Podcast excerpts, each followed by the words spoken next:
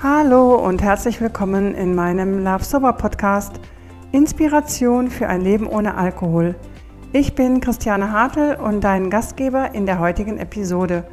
Ich bin ausgebildeter The Naked Mind Coach nach der Methode von Annie Grace und Flugbegleiterin bei einer großen deutschen Airline. Das heißt, ich habe zwei Traumberufe, die ich wirklich über alles liebe. In meinem Podcast möchte ich mich mit Menschen unterhalten, die es geschafft haben, dem Alkohol Adios zu sagen und jetzt glücklich und frei sind. Ich möchte von ihnen erfahren, was sie gemacht haben, um auf die andere Seite zu gelangen. Außerdem möchte ich allen Menschen auf der Welt zeigen, wie schön ein Leben ohne Alkohol ist. Ich möchte inspirieren, motivieren und unterstützen. Aber jetzt wünsche ich dir erstmal viel Spaß mit der heutigen Folge.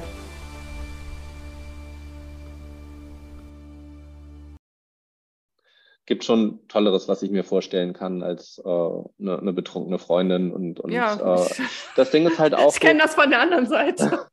ja, ja, ja. das Ding ist halt auch so, der, die Fahne und man hat ja auch dann, guck mal, ich habe ja auch äh, äh, Geschichten von Alkoholismus in meiner Familie. Mein Opa, der äh, äh, trockener Alkoholiker war, von dem ich auch, was das angeht, viel gelernt habe in dem Sinne sozusagen, ne, der, ähm, der sich auch viel mit dem Alkohol kaputt gemacht hat.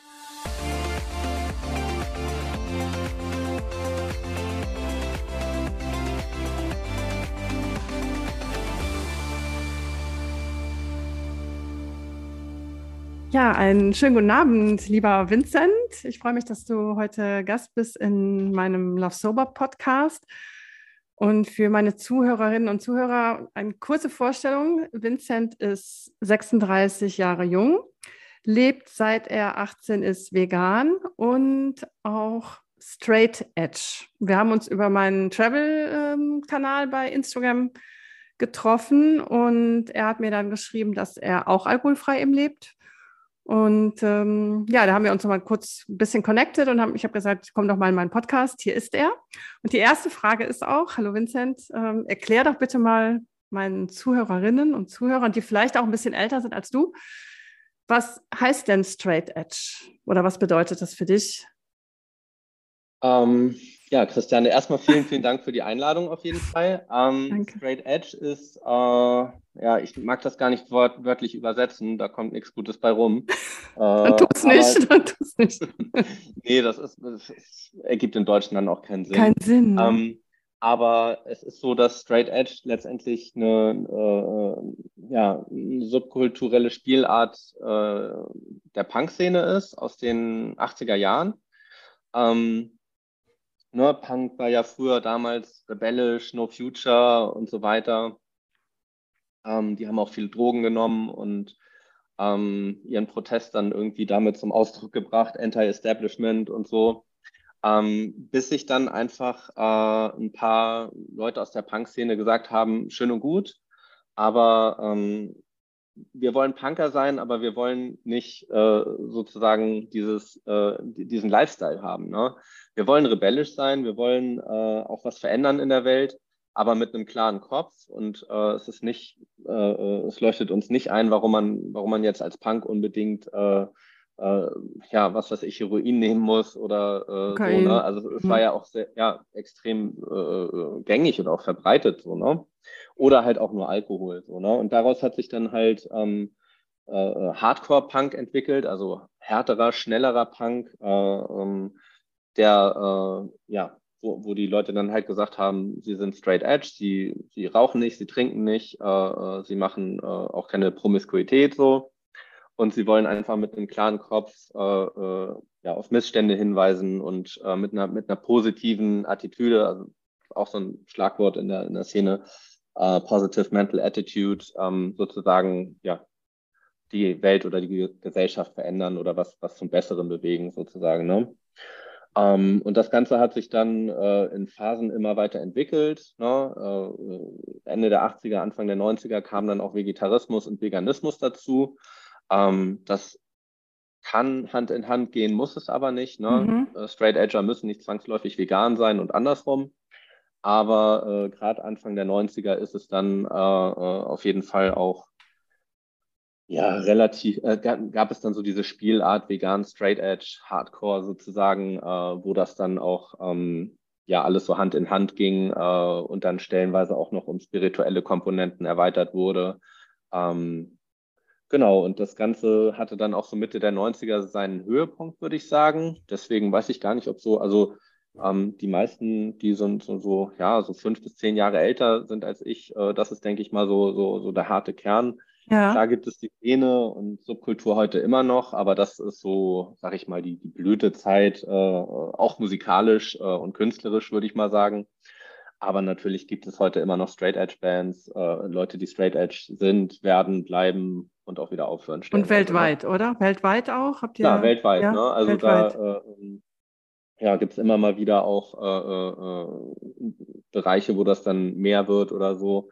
Ähm, und also wirklich, ich, ich, weiß gar nicht, es gibt Punk, Hardcore, Straight Edge überall, ne? Indonesien, Brasilien, Russland, äh, äh, alle Länder. Also es gibt kein Land, wo ich nicht wüsste, wo es nicht mindestens ein, zwei Bands auch gibt oder so, die in die Richtung fallen, auch in islamischen Ländern oder so. Aber natürlich in manchen Ländern ist es ja populärer, in anderen. In welchen ist es populärer zum Beispiel, Vincent? Ähm, also natürlich äh, Straight Edge und, und Hardcore kommt aus, aus Amerika. Ne? Mhm. Ne? Ähm, da ist halt wirklich so New York Hardcore, Boston Hardcore okay. und so. Ähm, äh, Washington, das sind so die Epizentren, wo das dann halt, sag ich mal, auch so äh, seinen Ursprung hatte. Europa hat auch seine äh, äh Hochburgen. ja, seine, seine, Hochburgen auf jeden Fall. Ähm, in den 90ern war auf jeden Fall in Schweden viel, äh, Schweden, Norwegen so.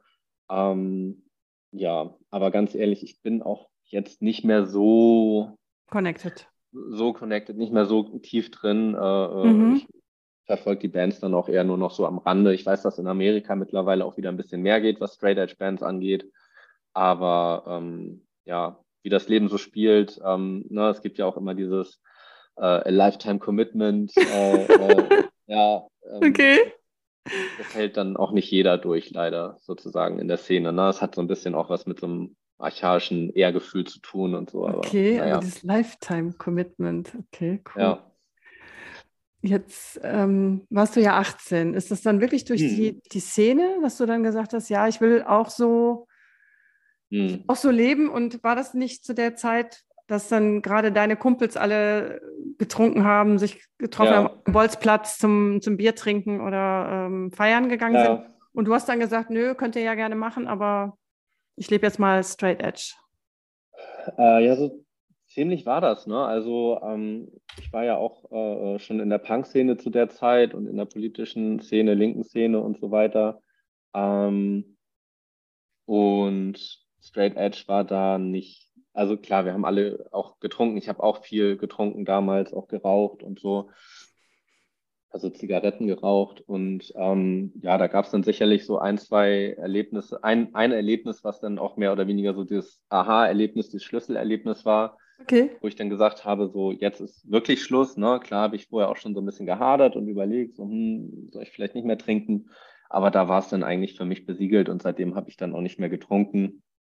Ich kann das jetzt hier einmal ganz kurz anreißen, aber. Äh, Darfst du gerne, mein, kannst du auch länger. Mein, nee, ist nicht mein rühmlichster Moment auf jeden Fall. Das, ich gebe das ungern öffentlich zu, aber es ist halt wirklich so, dass ich, guck mal, ich war ja gerade 18, 18,5 oder so. Um, ähm, und dann war irgendwie noch so die letzte Party so, wo ich dann na, gesagt habe, so ja, okay, na gut, ich trinke jetzt nochmal, habe dann auch gemerkt, so wenn ich trinke, kriege ich es nicht hin, mit dem Rauchen aufzuhören, ne, obwohl das eigentlich ganz gut funktioniert hatte bisher.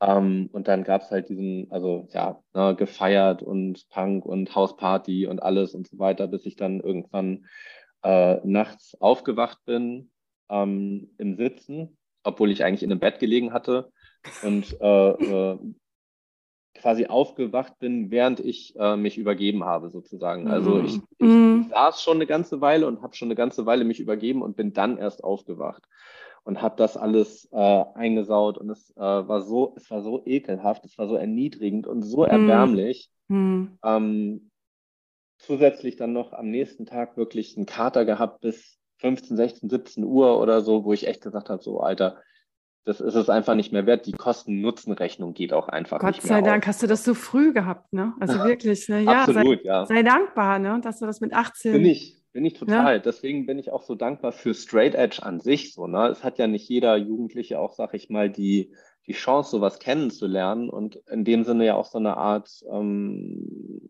ja, so, so eine Art, äh, äh wo, wo, man sich dran festhalten und, und rausziehen kann, sozusagen. Ne? Ich meine, klar, das ist das, was ich eben noch sagen wollte.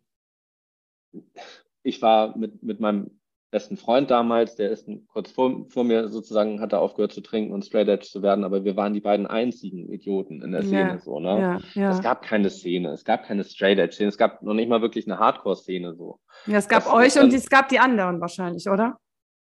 Ja, wir waren ja auch Teil von der Szene, von der Punk-Szene, von der linken mhm. Szene, aber innerhalb dieser haben wir halt dann erst äh, wirklich angefangen, diesen Teil wieder so ein bisschen aufzu, äh, äh aufzubauen und, und aufleben zu lassen.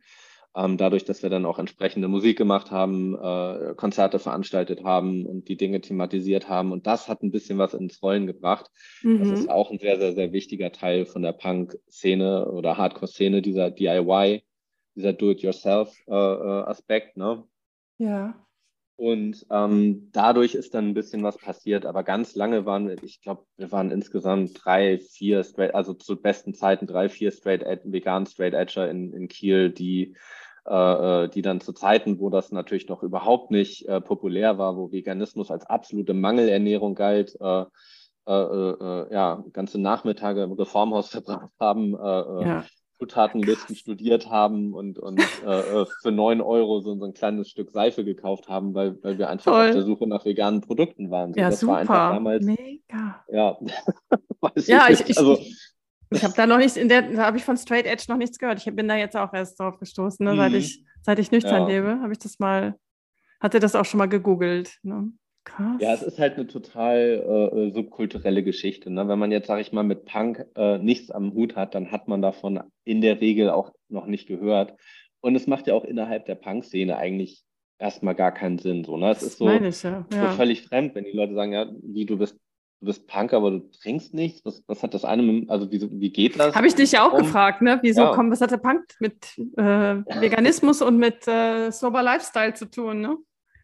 Ja, und es ist ja dann später sogar noch äh, absurder geworden, dadurch, dass äh, die Straight Edge Szene sich dann, also die Straight Edge Hardcore Szene, Punk Szene, ähm, dann ja noch äh, äh, äh spirituelle äh, Verbindungen hervorgebracht hat und dann es sozusagen Hare Krishna Punk oder Hare Krishna Hardcore gab äh, christlichen Hardcore gibt es ja auch mittlerweile. Ähm, und äh, dadurch, dass das alles dann, ja, sag ich mal, spirituell geworden ist, da fragt man sich natürlich auch so, also Krishna-Core heißt es. Ne? Mhm. Also das ist, das mhm. ist ja wirklich was, wo man dann auch sagt, so, wie passt das eine mit dem anderen zusammen? Was, was das, wenn man sich die beiden äh, äh Bereiche so anguckt, ja ist das äh, eine wirklich, wirklich die Ironie der Geschichte, dass das überhaupt passiert ist. Und äh, ich glaube, die meisten Protagonisten der, der Szene können sich das selber auch noch gar nicht mal wirklich erklären, dass es äh, äh, tatsächlich ja. ein, ein, massentaugliches Phänomen geworden ist. Ne? Mhm.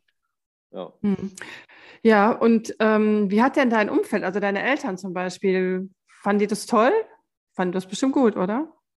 Nee, äh, lustigerweise nicht. Also mein, meine Eltern wollten natürlich äh, nicht, dass ich äh, trinke und dann habe ich auch ein bisschen ja. Erfahrung mit, mit äh, Marihuana gemacht und so weiter. Das war ein Riesenstreitthema. Ähm, aber Straight Edge war ihnen dann auch wieder zu radikal. Ne? Das zu also radikal. das äh, äh, kam dann auch nicht gut an. Ähm, letztendlich muss ich das natürlich auch ein Stück weit mir zuschreiben. Ne? Gerade in dieser Zeit, wo man vieles für sich neu entdeckt, Veganismus, Straight Edge und so weiter, man äh, äh, tendiert dann vielleicht auch ein Stück weit zu so einer Zeigefinger-Mentalität und einer gewissen ja. Arroganz. Ja. Ähm, das ist leider nicht ausgeblieben. Ähm, das ist natürlich heute zum Glück äh, ja. für mich und für alle anderen auch anders. Ich bin da nicht, äh, bin da wesentlich entspannter und ähm, ähm, nicht, nicht mehr so, nicht mehr so wertend ne, wie früher. Aber damals hat das sicherlich äh, auch dazu beigetragen, äh, mich dann eher zu einem unsympathischen Menschen zu machen. Gleichzeitig ähm, habe ich natürlich auch irgendwo ja, Widerstände erfahren, auch innerhalb von Freundschaften, die dann mhm. äh, relativ schnell in die Brüche gingen, wo man dann gemerkt hat, okay, anscheinend ähm, ist diese, besteht diese Freundschaft nur aus, aus einem gemeinsamen Trinkgelage und, und darüber hinaus verbindet einen nichts und das scheint auch wichtiger zu sein und so weiter. Ne? Und ähm, da gibt es diesen einen Song von, äh, von der Band, die sozusagen Straight Edge erfunden hat, Out of Step heißt der, ne? Und so habe ich mich einfach auch viel gefühlt. So, ne? Ich habe mich einfach so ein bisschen aus dem Tritt mit der Welt gefühlt und äh, auch irgendwie ein Stück weit als Außenseiter. Ähm, das hat dann viel auch mit biografischen Dingen zu tun, vielleicht auch damit, dass ich mich dann auch in der Zeit noch politisiert habe, in der radikalen Linken unterwegs war, ähm, wovon ich mich heute ja auch mittlerweile extrem distanziere. Ähm, einfach so ein, ja, einfach dieses Schwarz-Weiß-Denken, ne, von wegen, ja, ich habe jetzt hier die Wahrheit gefunden und ihr, alle, ja, ja. Ihr, ihr, anderen alle nicht, so, ne. Ähm, klar denke ich heute nach wie vor, die Welt wäre ohne Alkohol wahrscheinlich ein besserer Ort. Alkohol ja, ist äh, ja, eine schlimme, ja, äh, eine extrem gefährliche Droge, ähm, die, die nicht nur, nicht nur äh, Tod, sondern auch Leid in anderer Form äh, zur Folge hat. Du weißt es ja, mm, ja. Äh, so gut wie, wie jeder andere, ne, äh, dass das auch eine Beziehung belasten kann, äh, äh, ob es jetzt die Familie, mit, Beziehung, mit Partner ist oder die Familie, alles, ähm, Beruf und so weiter. Ähm, das sind halt so, so Punkte, die ja, wo ich dann schon noch starke Gefühle habe, so, wo ich denke, so, mh, hm, ja, ich denke nicht, dass das Alkohol für mich jemals wieder ein, ein, äh, ein, Thema wird, mit, also wo ich, wo ich, äh, wo ich mich hingezogen zu fühle oder dass ich das mal wieder trinken möchte oder so. Mhm. Ähm, aber ich mittlerweile, ähm, ja, bin ich da ehrlich gesagt ganz locker und habe jetzt auch nicht mehr so das Schwarz-Weiß-Denken. Wobei ich schon noch finde, Ne? Also wenn jetzt auch andere Leute mal Alkohol trinken oder ich äh, mal jemanden zum Essen einlade, zum Beispiel früher habe ich das nicht gemacht, dass ich jemanden zum Essen eingeladen habe, wenn der Alkohol äh, getrunken hat. Mhm. Das habe ich nicht bezahlt. So, ne, weil es für mich in dem Sinne ein schmutziges Geschäft ist weil es eine Droge ist. Und ich sehe nicht ein, warum Alkohol äh, von der Reputation her besser angesiedelt ist als, als der Crackdealer um die Ecke. So, ne? Genau, genau. Ähm, wenn ich mir die Statistiken so. angucke, und ich bin zum Beispiel auch leidenschaftlicher Autofahrer, und es kommt ja auch immer wieder die äh, Diskussion nach einem Tempolimit, wo dann gerne auch mit Totschlagargumenten wortwörtlich argumentiert wird, ne, dass wir irgendwie so und so viel tausend, drei, drei, dreieinhalbtausend Verkehrstote jedes Jahr haben. Ja. Äh, nach der Logik müsste Alkohol eher vorgestern als äh, heute verboten werden. Denn ich glaube, äh, an Alkohol- und Tabakkonsum sterben jedes Jahr allein in Deutschland um die 60.000 Menschen. Mhm. Ähm, und das macht dann eine, eine Diskussion über ein Tempolimit meiner Meinung nach äh, in, im Hinblick auf Todeszahlen total hinfällig. So, ne? Mhm. Die können beides. Ähm, ich brauche, also Tempolimit könnte für mich das auch noch einführen. Na gut, irgendwo muss ich mir meinen Kick ja herholen. Ne? okay, das brauche ich, siehst du, das brauche ich gar nicht. Tempolimit her. Und Alkohol kann auch gerne, also kann gerne verbannt werden. Ja, naja, aber das Ding ist, da, das, äh, das beißt sich dann wieder auch irgendwo mit meinem äh, liberalen Geist. Ich denke, ja, Verbote ja, sind ich, natürlich immer auch sehr kontraproduktiv und ich glaube, dass Verbote in meiner Jugend und auch in meiner Biografie eine große Rolle gespielt haben und ähm, nicht unbedingt zum, zum Besten oder zum Guten hin, wenn du verstehst, okay. was ich meine. Ne? Ja, ich glaube schon, aber was du auch gesagt hast, ähm, können wir ja gleich nochmal auf das Thema Reisen eben kommen. Im Flugzeug mhm. zum Beispiel ist Alkohol für mich überflüssig. Das ist eigentlich ja. nur eine, es ist nicht, es ist ein, nur eine Gefahr. Es ist nur eine Gefahr für die, für die Passagiere und für, den, für, die Flug, für die sichere Flugdurchführung. Ne? Ja. Und Wundert mich auch ehrlich gesagt immer wieder, äh, wie sehr man da auch äh, in dem Sinne so, so abgefüllt wird. Ne? Also selbst auf, ja, auf genau. Airlines, die ja. äh, äh vom Mittleren Osten, so Emirates oder so, ähm, die ja mittlerweile auch äh, gute alkoholfreie Alternativen stellenweise anbieten. Ähm, aber das ist ja wirklich, ne, du wirst ja schon in der Lounge geht es los und dann gibt es da gratis Wein und Champagner ja, und in der. Wirklich abgefüllt, äh, doch. Doch, das Glas muss immer voll sein. Es also. muss immer voll sein ja. und der Dompi muss fließen. Und ich, das ist halt wirklich, ja, vom Konsumgedanken her, es ist schon erschreckend. Äh, ich kann das verstehen, wenn man mal, na, ne, soweit kann ich das Verständnis aufbringen, gut schmeckendes alkoholisches Getränk, welcher Art auch immer und welches das auch immer sein soll, äh, zu sich nehmen möchte. Aber dieser Dauerkonsum, den finde ich schon echt, ne, und äh, echt bedenklich. So, ich glaube, das war auch bei deiner Geschichte so ein bisschen so, ne, dass man sich da ja auch so ein bisschen so reintrickst, so in diesen, ja, in so einen gewissen Genießer-Habitus mit dem Wein und so weiter. Ja, man verkauft sich das selber so, ne? als sober, ja. nicht als, als Lifestyle, ne? dass, es, äh, ja. dass es cool ist, mit dem Champagnerglas da zu stehen und so. Mm, ne? Ja. Mhm. Aber jetzt nochmal zu der Airline. Ähm, meine Airline überlegt jetzt wieder in der Economy Class den Cocktail-Service durchzuführen, finde ich auch toll. Also die Gäste brauchen mhm. auch einfach ein bisschen mehr Produkt. Das muss auch wieder aufgewertet werden, sicherlich. Ja, sehe ich auch so, ja. Ja, es ist echt ein bisschen dünn. Ne? Ich muss ja gar nicht ja. sagen, dass du auch aus der, äh, also Vincent kommt auch aus der, aus der Reisebranche. Mhm. Und ähm, aber die wollen auch wieder den Whisky und den Gin und den Wodka und den Campari dann dazu anbieten. Und da ja. denke ich einfach, gibt es da nichts anderes, was man anbieten könnte? Ist jetzt, äh, meine, ist jetzt meine Ansicht, ja. ne? Genauso ist, wie. Ist eine, äh, ich weiß nicht, ob es jetzt eine rhetorische Frage ist. Letztendlich äh, kennst du dich ja wahrscheinlich auch ein bisschen aus. Es gibt ja äh, mittlerweile auch alkoholfreie Gins und, und andere. Habe ich zu Hause hier, habe ich hier in der Küche, genau. Ja. Ähm, ja, also ich denke eh, dass das Thema generell mehr an Fahrt gewinnt. Äh, ja. ich glaube, Jugendliche trinken insgesamt weniger. Weniger. Mhm. Ähm, und ähm, die Produkte nehmen ja auch ein bisschen an Fahrt auf. Ne? Das ist jetzt auch ein, ein alkoholfreier Gin, ist jetzt auch nichts total äh, äh ex, äh, äh, exotisches. Es gibt mehr. schon Werbung, äh, gab's, gab es hm. jetzt im Dry January, gab es dann ganz viel äh, Werbung auch für diesen Gin.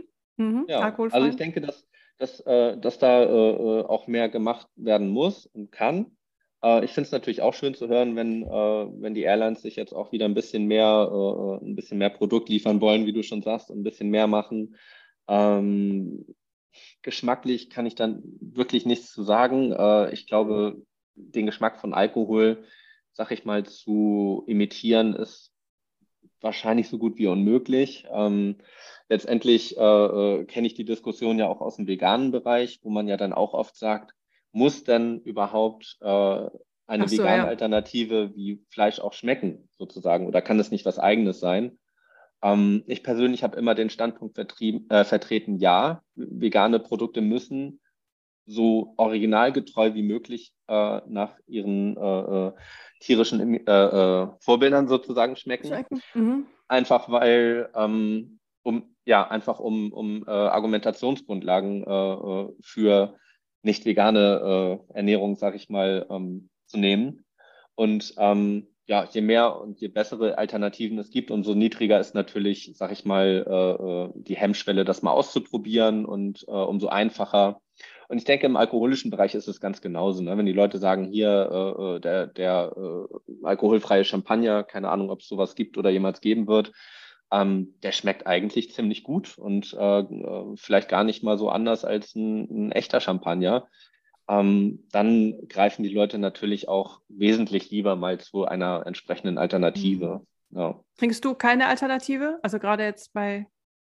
Ähm, so langsam habe ich angefangen jetzt in den letzten ein, zwei Jahren. Also äh, ganz lange war das überhaupt kein Thema für mich. Äh, mhm. Auch meiner Meinung nach auch äh, in allererster Linie aufgrund des schlechten Angebots. Äh, das war früher einfach auch noch nicht so gut. Ne? Also ich kann ja, das ist jetzt Sil mega, es ist jetzt super im Kommen und äh, ja, ja, ja, wie viele Silvester habe ich gefeiert mit einer äh, Flasche Robbie Bubble? Ne? Also tut mir leid, aber das ist ja auch in dem Sinne kein, kein Sekt oder irgendwas. Das ist ein, das ist eine Brause ja, in einer Sektflasche. So, ne? und, ähm, da gibt es mittlerweile wesentlich bessere. Und gerade wenn man so auch in den Bereich Fine Dining geht, so, ne, was, was mich ja jetzt mittlerweile auch so ein bisschen äh, begeistert, ne, dann möchtest du natürlich jetzt auch im Sternerestaurant nicht unbedingt äh, äh, wieder eine Flasche Wasser bestellen, auch wenn ich den Bereich äh, auch sehr spannend finde, wo man schon, ich weiß noch, als ich das erste Mal im Sternerestaurant war, eine Wasserkarte angeboten bekommen habe mit toll. sechs ja. verschiedenen Wassern und ich dann hat da eine Flasche irgendwie 18 Euro gekostet, aber ähm, ne, ist, es geht ja, ja auch einfach ist, ja. auch beim Alkohol irgendwo um Geschmackswelten so, ne? Und äh, die kannst du auch ohne Alkohol haben. Ob das jetzt, sag ich mal, gute, gute, wirklich sehr, sehr gute erlesene Traubensäfte sind. Ja. Oder ein sehr besonderes Wasser oder ein, ein, ein toller Alkohol, ein Trausecco oder sowas. Oder ein, ein, sehr guter, selbstgemachter Kombucha. Was weiß ich. Es gibt so viele Ideen, so viele Möglichkeiten, mhm. Genuss äh, äh, zu kreieren, ohne, äh, ohne, ohne, da Alkohol ohne, ohne Ja, genau, ohne Droge, ohne Dro oder drogenfrei. Ne? Ja. Finde ich auch mittlerweile. Also der, der Markt ist auf jeden Fall im Kommen. Ich glaube, es ist auch ja. eine, eine Riesenbranche im Moment. Und ähm, ich glaube, wir fallen, ja. also wenn ich jetzt sage, ich trinke nicht, ist das schon fast normal. Ja, also ich glaube, es kommt sehr, sehr auf die Bubble an. Also ich erlebe das mal so, mal so. Ne? Also okay. ähm, das kommt wirklich drauf an, wo man sich gerade bewegt. Und ähm, dann gibt es schon auch äh, Stellen, so wo auch gerade im geschäftlichen Bereich manchmal, wo ich das Gefühl habe, dann mich auch ein Stück weit rechtfertigen zu müssen. Ähm, zumal einem dann ja äh, immer auch gleich ein Stück weit so das äh, Stigma äh, ne, trockene Alkoholiker sozusagen anhaftet. Es kommt schon ähm, angeflogen so. Ja, damit identifiziere ich mich halt nicht so sehr so. Ne? Das wäre äh, und ganz ehrlich, ohne jetzt irgendwem dann. Nein, nein, nein, alles gut, wollen, alles aber gut, das alles mir gut. halt auch ein bisschen peinlich sozusagen. Ne? Also, ähm, wobei ich generell auch offen und, und ehrlich bin. Ich bin auch nicht perfekt. Ich habe und hatte auch meine Süchte sozusagen. Ich glaube, die hat jeder bis zu einem gewissen Aber stecken die dich dann in die Schublade und du erklärst dich dann und sagst, äh, bevor ihr jetzt nee, denkt, also, ich habe ein Problem, ich hatte kein Problem, aber ich habe einfach entschieden, oder wie machst ähm, du das? Ja, ich gehe da eigentlich relativ offensiv mit um, genauso wie mit Veganismus auch, ähm, dass ja. ich eigentlich immer gleich versuche zu erklären, äh, um das einfach auch positiv zu konnotieren sozusagen. Ne? Und ich meine, ich habe Respekt vor jedem Menschen, der Alkoholiker war und trocken ist. Es, es ist äh, schwer genug, eine, eine äh, Sucht zu besiegen. Ähm, ich habe ja selbst auch mal geraucht und ähm, ich weiß nicht, ob man das so vergleichen kann, aber es ist doch kann man schon vergleichen. Ne? Das ne? ist schon, ja. ja. Aber äh, mir ist es halt auch wichtig, irgendwo ein Stück weit ähm, das zu normalisieren, sozusagen. Einfach ja. zu sagen, so, hey, es gibt einfach Menschen, die, die trinken nicht, weil sie nicht trinken wollen und, äh, und das für das sie so ein, ja. besser ist und ein positiveres Leben irgendwie darstellt und die das bewusst entscheiden, nicht weil sie es müssen oder weil ihre Leber es nicht mehr mitmacht oder was weiß ich, was für Gründe gibt, weil sie, ne? Ähm, und das ist mir sehr, sehr wichtig, einfach da eine Normalität zu schaffen. Genauso wie mit Veganismus auch. Ne? Einfach zu sagen, so, nee, ich esse keine, ich habe keine Allergie, ich esse einfach keine Tiere. Das ist jetzt nicht so exotisch eigentlich. Aber ich bringe das auch auf das als Beispiel, ne? dass ich mhm. sage, es gibt eben, also bei mir war das ja, ich hatte ja ein Suchtproblem, aber es gibt ja. ja Menschen wie du, die das nicht hatten und einfach sich entschieden haben, kein Alkohol, soll seinen Körper, den Körper nicht zu vergiften. Und ich glaube, wenn man ja. dann erklärt, es, doch, es ist doch genauso, als wenn ich kein Fleisch esse, so trinke ich keinen Alkohol, dann denken die, ja, ja, stimmt, mhm. hat ja eigentlich recht. Also da kann man gleich die Diskussion recht schnell beenden. Ne? Ja, oder sie fängt dann erst an, weil viele. Oder sie fängt dann erst an. Ja, finden, ja, finde ich, ja. Ja, ich hatte auch in ja. meiner letzten, letzte Woche war ich ja in Buenos Aires und äh, meine Kollegen haben sich sehr dafür interessiert. Also ich gehe damit nicht mhm. hausieren, aber wenn es sich ergibt, es hat sich ergeben, ja. es wurden sehr viele Fragen gestellt, warum, weshalb, weswegen. Und äh, es war super spannend, super spannend. Ne? Ja, ich muss auch ehrlich sagen, dass die äh, Wahrnehmung sich da in den letzten ja. fünf Jahren ungefähr auch ziemlich positiv verändert hat. Also da ist mehr Bewusstsein da, äh, mehr Feinfühligkeit. Ja. Äh, vor, vor 15, 20 Jahren war es definitiv anders äh, im Bereich Veganismus sowieso, aber auch im Bereich äh, äh, ja, Sober Living oder, oder äh, kein Konsum ja. oder so. Ne? Und es gibt ja immer noch auch, äh, denke ich mal, es ist auch regional unterschiedlich. Äh, Bereiche in Deutschland oder Österreich oder so, wo das, äh, also zum Beispiel Frankreich ist für mich immer sehr schwierig, auch gerade was Ernährung angeht und so. Und es gibt einfach regionale Unterschiede und auch äh, äh, Milieu- und szenemäßig Bubbles, wo das einfach so undenkbar ist. Ne? Da gehört ein Glas Wein zum Essen gehört dazu. Die trinken jeden Tag mindestens ja, ein Glas. Ja, ja. Das gibt es einfach auch. Ne? Da darf man nicht, also äh, äh ja, darf man keine Illusionen haben. Ja, wobei, äh, du sagtest Frankreich und du warst jetzt in, auf Gran Canaria, glaube ich, ne? Warst mhm, du und ja. ähm, Du hattest vorher schon gesagt, oh Gott, was passiert? Also wie war das esstechnisch und äh, gab es vegane also, Angebote? Gran Canaria, warum, warum ich so seufze, äh, der Urlaub an sich, wir hatten tolles Wetter. Ich war ja mit meiner Familie dort, mit meinen Eltern, mit meinem Bruder. Aber wir hatten ein schönes Haus. Das Problem an der ganzen Sache war einfach, dass wir drei Baustellen direkt um das Haus verteilt hatten und es gab einfach nur keine, es gab keine Ruhe, es gab nur Lärm und okay. ich, äh, äh, ich brauchte einfach ein bisschen Ruhe. Ich lebe jetzt äh, äh, zum Teil in Berlin. Berlin ist auch eine sehr laute und, und intensive Stadt. Ähm, na, ne, ich, äh, meine Quality Time definiere ich tatsächlich auch über, über Ruhe, äh, Stille, Besinnlichkeit, Meditation und so weiter. Ne? Ähm, ja, vielleicht bin ich ein bisschen überempfindlich, aber das ist, das ist etwas, was den Urlaub letztendlich für mich extrem Schade. Äh, beeinträchtigt hat. Äh, nein, es hat ihn eigentlich sogar ruiniert. Ruiniert, ja, ja, ja, ja, Mhm. Ähm, davon abgesehen, Gran Canaria ist sehr touristisch geprägt, was wiederum äh, der Essenssituation sehr zuträglich war. Ich äh, war letztes Jahr mit meiner Familie in äh, Javea, südlich von Valencia. Mhm. Da hatte man schon Glück, wenn man mal einen Tofu und eine Sojamilch im Supermarkt gefunden hat. ähm, in, auf Gran Canaria ganz anders. Also da gab es alles.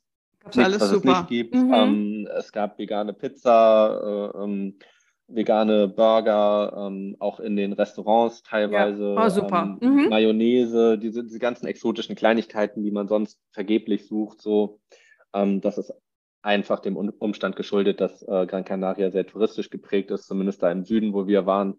Und das hat es äh, für mich wesentlich einfacher gemacht. Ich definiere meinen Urlaub jetzt nicht zu, zum Großteil mehr über, äh, über den kulinarischen Genuss. Äh, der spielt sicherlich Okay, also der ist bei mir wichtig. Der ist bei mir war immer schon wichtig, aber jetzt, nachdem ich nüchtern geworden bin, ist der für mich noch wichtiger geworden. Ne? Ich, ich würde sagen, ich differenziere da. Ähm, okay. Als ich auf den Seychellen war, habe ich den einfach mal ein bisschen zurückgestellt, weil das ist so wunderschön dort und das ist absolutes Paradies. Ja. Und da konnte ich dann auch einfach mal damit leben, irgendwie ein paar Tage lang nur Salat zu essen oder äh, ein paar Früchte oder so. Ne? Das steht dann nicht im Vordergrund. So. Äh, ähm, dann gibt es wieder andere Länder, wo ich denke, so, so im Mittleren Osten zum Beispiel, in Dubai, ähm, wäre da das Essen nicht so gut, dann würde mir dort definitiv was fehlen und ich würde wahrscheinlich auch nicht hinfahren, wenn die Situation essenstechnisch wäre, wie, sage ich mal, in Saudi-Arabien, mhm. wo ich wirklich extreme Probleme hatte, überhaupt, überhaupt irgendwas zu finden. So, ne? Gerade sich zu versorgen, wenn man auf dem Hotelzimmer ist und so weiter, ist nicht so einfach äh, in, mhm. in so einem Land. Ne, deswegen differenziere ich da jetzt. Äh, für mich steht äh, Ende April eine Reise an nach Tokio, nach Japan. Sag mir Bescheid, weil ich plane ja. im April tatsächlich Tokio. Oder im oh. April oder im Mai. Ich muss nachgucken. Ja, ich bin ja 29. April geht mein Flug und äh, dann, äh, ja. Warte mal, also, 29. April ab Frankfurt, ja. ne? Frankfurt, Tokio? Mhm. Okay, ich werde. Ja, das wäre ja witzig, wenn wir uns da wiedersehen. Schau gleich mal nach. Ja. Und erzähl ruhig weiter, also Tokio. Genau, ja, und Japan ist ja jetzt nun auch nicht unbedingt als äh, veganer Hotspot bekannt, also weder, weder in der Weltstadt Tokio noch sonst wo.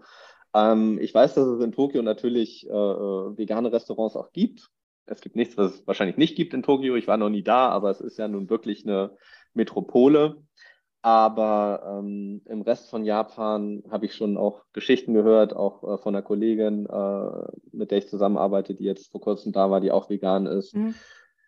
Ja, also ich denke, das wird schon klappen, aber es wird kein kulinarisch, kein durchgängig einwandfreier, toller kulinarischer Hochgenuss werden. Also davon gehe ich mal stark aus. So, ne? Wenn ich sowas will, dann, äh, dann, dann halt äh, Amerika geht immer, ist vegane Hochburg Nummer eins. Äh, da ist es halt, ja, absolut ja. normal. Ähm, und auch europäische Ziele sind gemischt sozusagen, ne? aber zum Beispiel Amsterdam auch, da kannst du da wirklich äh, nicht, ja. nicht vegan essen sozusagen, das gehört schon dazu irgendwo. Ne? Mhm. Ähm, und Dubai ja auch, die halten ja auch viel auf sich, ne? das ist ja eine, wirklich auch eine pulsierende Stadt und da, da ist dann, äh, äh die wollen ja auch dann am, am Zahn der Zeit sein und dementsprechend gibt es dann natürlich auch veganes Angebot. No. Ja, das denke ich auch. Und wenn du so sagst, dass dann auf den Seychellen, dass dann vielleicht andere Prioritäten hast mhm. als jetzt, ich könnte da, glaube ich, auch dann drei Tage äh, Kokosnuss essen ne? und trinken. Ja, also, ne? das ist, das ist das dann einfach ein, ein anderer Life, Lifestyle sozusagen. Ne? Und das da, da äh, äh, macht dann einfach die Natur und das Ganze drumherum, äh, macht das wieder wett sozusagen. Ne? Mhm. Also du würdest jetzt auch sagen, dass dein Umfeld, die haben sich damit, also die, die, ja, die akzeptieren das. Du hast mhm. keine, du fühlst dich jetzt nicht als Außenseiter, weil du keinen nein, Alkohol nein, nein, mehr trinkst. Nicht mehr. Und, nee, nee. Gar nicht. Ne? Nein, das ist ja, guck mal, ich bin seit, ich, ich trinke ja länger keinen Alkohol, als ich jemals Alkohol getrunken habe. Ich habe ja im Gesamtzeitraum meines Lebens habe ich ja vielleicht zwei, zweieinhalb Jahre Alkohol getrunken. Und, äh, und, und seit ich 18 bin, also seit fast 20 Jahren, bin ich jetzt äh, Straight Edge. Also das weiß ja nun wirklich jeder, Vincent trinkt nicht so, ne? Also ganz mhm. normal. Und ähm, natürlich auch in meinem Freundeskreis habe ich auch viele Straight Edger und, ähm, und, und auch diejenigen, die es nicht sind, sind jetzt auch keine, guck mal, ich bin jetzt auch 36, bei 37, nicht mehr in dem Alter, wo dann noch großartig Kampfsaufen angesagt ist. Mhm. So, ne? Mhm. Also das äh, Ja. Wäre das in der Partnerwahl für dich ein Thema, wenn. Hm. Gute Frage. Sorry, wenn ich fiel mir Nö. so spontan ein. Nein, das ist eine sehr gute Frage. Ähm, das war immer ein Thema. Ähm, tatsächlich äh, war ich noch nie mit, äh, mit einer Frau zusammen, die straight edge war. Vielleicht mal so partiell oder so, ein bisschen ausprobiert, aber ähm, klar, hätte ich mir immer gewünscht, ist nie so wirklich passiert. Ähm, hat dann irgendwo auch immer ein bisschen zu Spannungen geführt, stellenweise. Echt? Ja? Ja, ja, doch. Es ist, ja, gibt schon Tolleres, was ich mir vorstellen kann, als äh, eine, eine, betrunkene Freundin. Und, und ja. äh, das Ding ist halt auch. Ich kenne so, das von der anderen Seite. ja, ja, ja. das Ding ist halt auch so, der, die Fahne und man hat ja auch dann guck mal, ich habe ja auch äh, äh, Geschichten von Alkoholismus in meiner Familie. Mein Opa, der äh, äh, trockener Alkoholiker war, von dem ich auch, was das angeht, viel gelernt habe in dem Sinne sozusagen, ne, der, ähm, der sich auch viel mit dem Alkohol kaputt gemacht hat und ähm, ja, der mir dann auch mich, mich sehr früh sehr, sehr offen und ehrlich aufgeklärt hat über Toll. Alkoholismus und, und wie er damit umgeht und welche Gefahren es da halt auch gibt, sozusagen, ne? Und warum es für ihn so wichtig ist, gar keinen Alkohol zu trinken. Ne? Ähm, und ja, also das, äh, äh deswegen weiß ich nicht. Ist, ich, ich sag mal so, ich hätte jetzt erstmal so, glaube ich, kein Problem damit. Ich bin wesentlich lockerer geworden, gerade auch in den letzten zwei, drei, vier Jahren so ein bisschen. Ne? Also da setzt irgendwie schon noch, noch mal so, so ein gewisser Reifeprozess ein, jetzt äh, Mitte 30. Äh, behaupte ich jetzt einfach mal, hoffe ich auch mal. Ähm, aber ich glaube, dass, äh, dass, ich, dass ich eine Partnerin vielleicht so oder so gar nicht wirklich auf der Ebene kennenlernen würde, ähm, wenn, die, wenn das halt einen großen Raum in ihrem Leben einnimmt, äh, viel, viel zu trinken und viel zu feiern sozusagen. Ja, das wird ne? nicht mehr passen. Ne? Das, ja. Das, ja. Ich glaube, dann würde man sich auch auf anderen Ebenen gar nicht wirklich verstehen oder auf, auf einen Nenner kommen, sozusagen. Weißt du, wie ich meine? Mm, mm. Ja, bei mir sind einfach zwei Beziehungen, zwei Beziehungen definitiv daran gescheitert, mm. weil meine Partner einfach gesagt haben, ja, die ist ja betrunken, was soll ich mit der? Jetzt ja. kurz zusammengefasst. Ne? Ich kann es im Nachhinein natürlich verstehen, aber ich habe das in dem Moment, ich hatte keine, keine Lösung parat, ne, wie ich das ändern also das ist aber auch dann schon ein extremes Beispiel sozusagen. Ne? Also wenn, wenn ich jetzt wirklich eine Freundin hätte, die ständig betrunken wäre, da, da wäre ich wirklich raus. Ne? Das, das wäre jetzt. Das war ich jetzt auch nicht, aber es war schon, es war ja. schon ein Thema. Ne? Also ich habe schon mehr getrunken als der, mhm. der Mann dann. Und der konnte halt wenig trinken und hat dann immer gesagt, ja, warum kriegst du das nicht hin? Aber das, das habe ich schon tausendmal jetzt auch erzählt im Podcast. Das wissen schon alle. Ja. Und ähm, Gott sei Dank, nee, machen wir nicht, noch drauf eingehen. nicht das Fass nicht nochmal auf. Ja. Sonst ähm, kriege ich wieder Kritik oder so. Erzählst immer das Gleiche. Gottes Willen. Nee, ich denke schon. Also passender wäre, ich habe ja jetzt auch einen Partner, der nicht trinkt und äh, ich glaube, mhm. das wäre bei dir dann auch einfach. Es würde sich wahrscheinlich auch genauso dann ergeben. Ne? Ja, auch wenn du jetzt genau, eine Partnerin ja. hättest, die jetzt das Steak in die Pfanne haut, ich glaube, das wird auch nicht passen. Ja? Nee, ich meine, Veganer und gerade auch Straight Edger haben ja so oder so auch immer äh, äh, den Ruf weg, intolerant zu sein. Äh, zu Recht auch zu einem großen Teil. Ich, oh, kann okay. Das kann man jetzt nicht, nicht, nicht wegleugnen. Das ist so. Die okay. meisten sind ein Stück weit intolerant und, und auch selbstgerecht. Das ist so, das gehört auch irgendwo dazu äh, zumindest am Anfang so, ne, bis man dann sich selbst so ein bisschen fängt und merkt, so, okay, man, ich muss weder mich selbst noch alle anderen so krass ernst nehmen und auch verurteilen, ja. ja. Ähm, aber ja klar, es, es, es geht halt irgendwo an die Grundüberzeugung, an die Grundfeste äh, so. Und wenn man, wenn man halt irgendwie der Überzeugung ist, dass was Fleischessen bedeutet und, und äh, Tierprodukte, ähm, und, und das halt auch so lange schon macht. Und das ist ja auch, es ist ja auch ein großer Teil meiner, meiner, meiner moralischen und ethischen Grundüberzeugung und mein, auch meiner Identität. Ich habe ja jahrelang, ja. Äh, war ich ja auch selbstständig mit einem eigenen veganen Restaurant. Okay. Ähm, mhm. Dann, ja, was, was, willst du dann? Also, das, das, passt einfach nicht zusammen. Auf der anderen Seite, klar, gibt es auch äh, äh gibt es auch Veganer, die äh, Jäger daten, es gibt auch Punker, die Nazis daten, also äh, mm, alles, alles, schon passiert, wo die Liebe hinfällt. Mm. Aber ich bin schon der Meinung, dass man in der Partnerschaft auch äh, ja, eine gewisse Basis braucht, was, was äh, Ethik angeht. Mm. Ein bisschen zumindest, ja. Nee, super. Ja, ich finde es ja. toll, wie du es erklärt hast und äh, Das kommt sehr, also du kommst sehr sympathisch, sehr sympathisch rüber, muss ich echt sagen. das ist schön zu hören, danke. Nee, wirklich, wirklich super. Also schade, dass die Zuhörerinnen und Zuhörer dich jetzt nicht sehen können, aber also ich finde es einfach, einfach sensationell, ne? wie du das auch lebst und, und äh, ja. Also ich überlege jetzt gerade noch, ob wir noch mal auf die Meilen kommen, weil ja. ich habe schon im Vorgespräch gesagt, deine Sucht hat sich verlagert jetzt äh, ja, genau. auf das Meilen sammeln. Können wir, glaube ich, noch ja. mal so zum Schluss ein bisschen drauf eingehen. Äh, du arbeitest mhm. jetzt bei einem, ist das ein Reiseveranstalter? Nee, Reiseveranstalter ist es nicht. Äh nee, also ein Reiseveranstalter sind wir absolut nicht. Äh, darf, darf ich das jetzt hier so öffentlich Ja, nennen? doch, sag, ja, ne? sag, genau. sag das, sag das. Also ich, äh, ich arbeite bei Reisetopia. Das ist äh, eine, eine, Webseite für äh, Meilen sammeln, Kreditkarten und unser Motto ist halt Redefining Luxury Travel. Ähm, da geht es halt ein Stück weit darum, sich halt auch äh, mit einem normalen Gehalt äh, auch mal einen Business-Class- oder First-Class-Flug leisten zu können, ähm, die ja bekanntlich äh, ja, sehr teuer sind. Ne? Also ich sag mal, ein Business-Langstreckenflug, ja, so um die 2000 Euro muss man schon rechnen, dann hat man aber auch schon relativ günstigen erwischt. Ja. Und in der First Class, ja, so 5, 6, 1000 bis mm. 8, 11.000, ne, da, äh, je nachdem. Ähm, das ist natürlich für die meisten Menschen nicht darstellbar, aber über das Thema Meilen sammeln äh, ist Reisetrupp ja dann, äh, sage ich mal, groß geworden. Ähm, äh, Gibt es auch einen ganz interessanten Bericht, glaube ich, bei Galileo oder so, ne, die mhm. Studenten in der First Class sozusagen. Ne, das okay. äh, äh fasst das Ganze, glaube ich, ganz griffig zusammen, so ähm, wie man dann es auch schafft, als Normalsterblicher sich mal äh, so sowas leisten zu können. Ne? Und da geht es dann halt in allererster Linie darum, äh, äh, eine Kreditkarte zu haben, ähm, die, äh, ja, die die Meilen sammelt. Ne? Da gibt es ein paar Modelle, ähm, mit, denen, äh, mit denen man sozusagen automatisch Meilen sammelt. Ne? Für jeden ausgegebenen Euro bekommt man dann eine Meile sozusagen.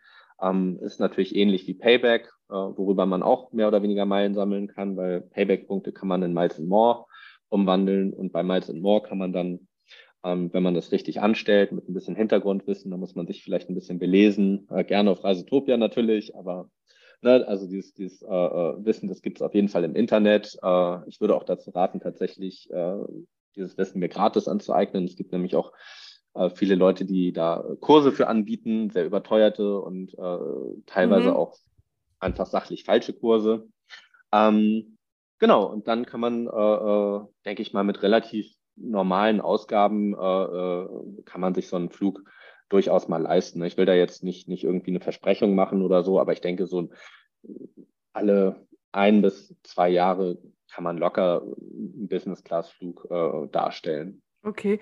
Hattest du vorher schon das Wissen über das Meilensammeln oder hast du dir das jetzt nee. erst Nee, das habe ich mir tatsächlich äh, äh während Wie bist du denn dazu gekommen? Hast, bist, plötzlich hast du gesagt, ach ja, ich mache jetzt aus den Payback-Punkten bei mir verwahrlosen die immer. Ich habe dir ja gesagt. Also ja. Ja, nee, so war das bei mir früher auch. Ne? Ich habe vor zehn Jahren schon mal Payback-Punkte gesammelt, war dann hm. absolut frustriert und habe es irgendwann gelassen. Ja. ähm, bin dann aber sozusagen auf einem Umweg wieder dahin gekommen, weil äh, ich erwähnte ja eben, dass ich äh, selbstständig war und ein Restaurant hatte. Das ist noch gar nicht so lange her. Also ich habe das Restaurant jetzt zum Ende des Jahres äh, äh, äh komplett aufgegeben. Ne? Warum? Äh, äh, viele Gründe. Also, ähm, wenn ich es jetzt einfach mal ganz plakativ runterbrechen sollte, definitiv äh, spielt Corona eine Rolle. Ähm, also zwei, zwei Jahre Pandemie plus dann nochmal ähm, äh, die anderen Folgen aus Krisen, aus Krieg und äh, äh wirtschaftlichen Krisen, Inflation, äh, Mindestlohn, Einführung und so weiter. Das sind alles so Hiobsbotschaften, die dann irgendwann dazu geführt haben, mhm. dass es für mich ja emotional auch gar nicht mehr darstellbar war. So, ne? Also ähm, ich war einfach ausgebrannt, ich habe mich nicht, ich habe es einfach nicht mehr gefühlt, wie man sozusagen, wie ja, man so sagt. Ne? Ja. Ne? Also ähm, den Laden gibt es auch noch. Ich habe ihn äh, weitergegeben. Äh, ich bin auch mir sicher, dass der Laden wieder funktionieren wird. Ähm, ich habe nur einfach nicht diese, diese letzten zehn Prozent äh, äh gehabt, die man haben muss, um 110 Prozent in den Laden zu stecken und, und äh, das alles wieder, wieder auf Vordermann zu bringen, sozusagen. Kann ne? ich verstehen, und, ähm, ja. ja. Da habe ich einfach gemerkt, ich muss in meinem Leben jetzt ja nochmal einen Break machen, wieder ja. was anderes machen, einen kleinen cool. Neuanfang und meine Prioritäten neu setzen. Ne? Es ist halt, mhm. ich habe die Zeit geliebt, es ist toll, ich liebe die Gastronomie, ich liebe meinen Laden. Ähm, kann ich ja auch am Rande nochmal erwähnen. Ähm, ich habe den Laden die allergrößte, äh, den allergrößten Teil der Zeit tatsächlich auch alkoholfrei geführt. Auch das war nicht selbstverständlich, war auch immer ein wirtschaftlicher Nachteil ähm, und hat Stellen, also hat gemischte Reaktionen hervorgerufen und ähm, ja, war dann leider zum Schluss idealistischerweise nicht mehr darstellbar, so dass wir dann auch irgendwann angefangen haben, Alkohol zu verkaufen, um ähm, ja, um letztendlich ja. noch ein bisschen mehr Geld machen zu können, sozusagen. Ja. Äh, hat dann tatsächlich auch gar nicht mal den, äh, äh, den, den krassen Effekt gehabt. Also ähm, ne, es war dann nicht so, dass der Alkohol dann sozusagen äh, das Ganze von den Umsätzen her gerettet hat. Ähm, ja, nun ist er da, jetzt wird er auch verkauft. Ich, ich wollte das ja. nie, ich, äh, äh, aber es ist, denke ich mal, auch äh, symbolisch und sinnbildlich ah, dafür, ja. wie ich über die Jahre dann letztendlich auch äh, ja ein bisschen lockerer und liberaler geworden bin, weil noch vor zwei, drei Jahren hätte ich über meinen Tod niemals Alkohol verkauft. Also hm. hätte ich einfach nicht gemacht, so, ne? Naja, und dann war ich halt einfach ausgebrannt und habe diese Entscheidung getroffen. Okay, ja, ja. Ist, ist so, ja. Ja, ist so. Und ich bin ja jetzt auch sehr zufrieden. Ich äh, äh habe mein Leben jetzt so ein bisschen so eingerichtet, dass es wieder ein bisschen mehr in Richtung Reisen geht. Äh, das war schon immer mein, mein Traum und auch mein Ziel. Äh, ich wollte es eigentlich in der Selbstständigkeit so verwirklichen. Das hat leider dann nicht geklappt. Und ähm, ja, wäre Corona nicht gewesen, wäre ich sicherlich auch noch weiter in dem Laden. Aber ähm, na, ne, es lief immer toll vorher. Oh. Ähm, und jetzt äh, äh ja, haben sich halt andere Wege aufgetan und ähm, habe dann während der Pandemie, äh, ich weiß gar nicht, wie es genau dazu kam, aber ich glaube, es hat damit zu tun, ich, hab, äh, ich bin ja auch leidenschaftlicher Football-Fan und gucke gerne American Football. Ah, okay. Ähm, und da habe ich diesen Game Pass, da kann ich dann sozusagen alle amerikanischen Spiele sehen, aber halt dann auch mit der entsprechenden originalen Werbeunterbrechung mit amerikanischer mhm. Werbung. Ah, ja. Und in dieser Werbung wird natürlich auch, äh, kommen auch oft Kreditkarten vor und dann wird da oft mit Cashback geworben. Und dann habe ich, und dann waren da immer so Beispiele, ne? so, so eine selbstständige Floristin, die da mit ihren Mitarbeitern irgendwie ihre, ihre äh, äh Krankenversicherung bezahlt hat und finanziert hat oder ihr gesamtes Marketingbudget oder so. Und mhm. ich dachte, sag mal, ich will auch Cashback. Ich will auch, ich bin auch selbstständiger Unternehmer ich will auch Cashback. Warum, warum muss ich äh, äh Ausgaben machen und kriege krieg nichts zurück? Und darüber bin ich sozusagen äh, dazu gekommen und habe dann, ich glaube, ich habe einfach äh, eingegeben Kreditkarte mit Cashback. Und darüber bin ich dann zum Meilensammeln gekommen, ja, ne? weil Meilensammeln ist, ist, ja kein reines Cashback an sich. Ne? Du kriegst ja nicht, sag ich mal, äh, äh für 1000 Euro dann irgendwie 10 Euro zurück oder so. Aber du, du bekommst halt die Meilen und die sind natürlich auch in dem Sinne bares Geld wert. Ne? Und darüber ja, bin ich äh, dazu gekommen. Ja. Was für ein Zufall, ne? Was für ein ja. über das American Football. Ja, ja, super interessant. Ja, ich glaube, und dann wird es, dann macht man das, wenn man das macht, machst du das wahrscheinlich jetzt auch zu 150 Prozent ne? und beschäftigst dich halt auch. Ist das mein Job oder, oder Ja, oder beides. Das, Meilensammeln und den Mein Job, Job natürlich schon, aber äh, das Meilensammeln, ja, das ist, es ist für mich eher ein Hobby sozusagen. Ist doch schön. Ne? Ich finde es ich spannend, ja. ja. ja. also es ist, dass ich da mal mehr, mal mehr, äh, mal mehr, mal weniger Energie reingebe. Ähm, jetzt gerade auch im Urlaub im Ausland ist Meilensammeln sowieso nicht so interessant und attraktiv. Ist und, nicht interessant. Ähm, ist eher Deutschland dann, oder?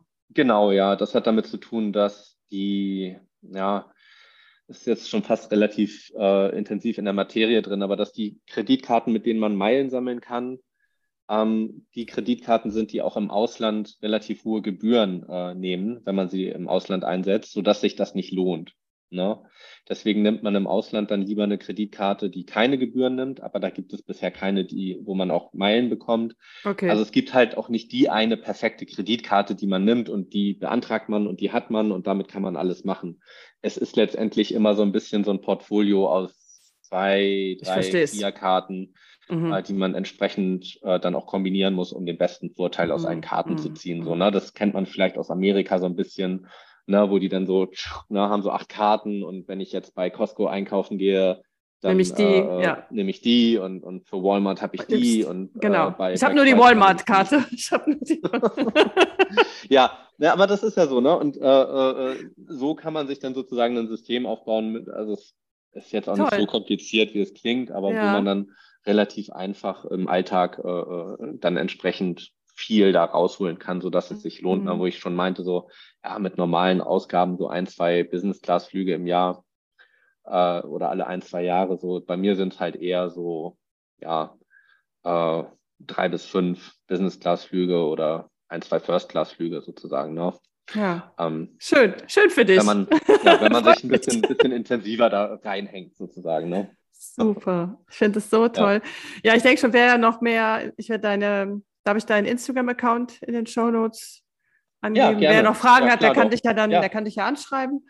Ich werde noch ein paar Sachen mich. recherchieren und wie gesagt, du schick, gibst mir ja auch noch ein bisschen was über dich für die, für die Shownotes. Ich fand unser Gespräch hm. mega interessant, Vincent, weil ja, fand ich auch. So, es kam auch vieles einfach spontan und hat dich sehr sympathisch gemacht. Ich fand es echt toll. Und äh, ja, ich habe jetzt eigentlich, ich glaube, wir haben alles so ange. Wir haben auf jeden Fall ne? äh, einmal einen guten, guten Rundumschlag gehabt. Äh, ich fand es auch ein tolles Gespräch. Bist eine super, super äh, Podcasterin und Gesprächspartnerin. Ich freue mich, dass du, ja, dass du einfach so eine coole Message hast äh, und die vielen Menschen zugänglich machst. Also es ist wirklich eine Ehre für mich, äh, bei sowas dabei sein zu dürfen, vielleicht sogar den einen oder anderen Menschen äh, positiv inspirieren zu können, was du ja hoffentlich auch machst. Und ähm, ja, also. Denke ich. Denke ich, Vincent, auf jeden Fall. Wie gesagt, äh, super sympathisch, junger Mann und ähm, ja, ja, es ist. ja, also ich kann auch nur sagen, wenn, wenn da irgendwer noch Fragen hat, ob das Meilen sammeln, Straight Edge, äh, ja. Sober Living, Spiritualität, egal, ich gebe gerne äh, Ratschlag und Auskunft. Ich nehme da auch kein Geld für, auch äh, was, was Meilen sammeln angeht. Ne? Ich habe da keinen Kurs, der was kostet oder so. Mhm. Wenn irgendwer eine Frage hat, einfach anschreiben, äh, ja. antworte ich sehr gerne. Ich, ich schaue mir das auch mal an mit dem Meilensammeln. Vielleicht habe ich auch noch Auf die eine oder Fall. andere Frage. gerne. Vielleicht ja. nehme ich die Eurowings-Karte oder die Miles More. Ich weiß es noch nicht. Mal gucken. Ja, da kann ich dich gerne auf jeden Fall nochmal eingehend beraten. Das ist ja meine Firma. Also bleibt ja in, bleibt ja in der Firma dann. Ne? Okay. Ja, dann sage ich erstmal tausend Dank. Bleib noch kurz dran und ähm, danke. Ja. Danke, danke. Tschüss. Danke dir. Ciao.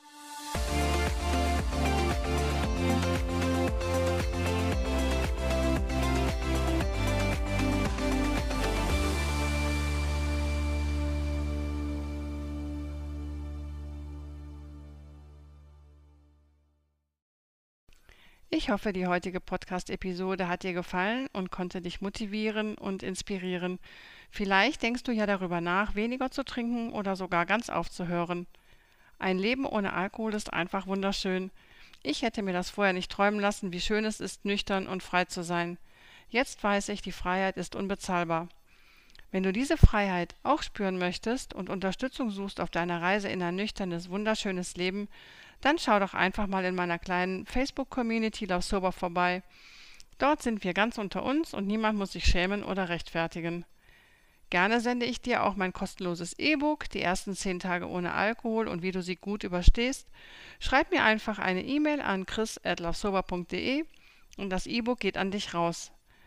Wenn du noch mehr über mich und Love Sober erfahren möchtest, dann empfehle ich dir einen Blick auf meine Webseite zu werfen.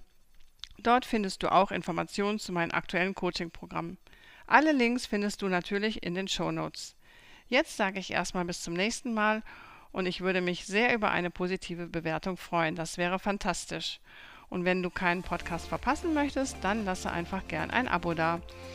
Vielen lieben Dank und wir hören uns nächsten Sonntag. Tschüss!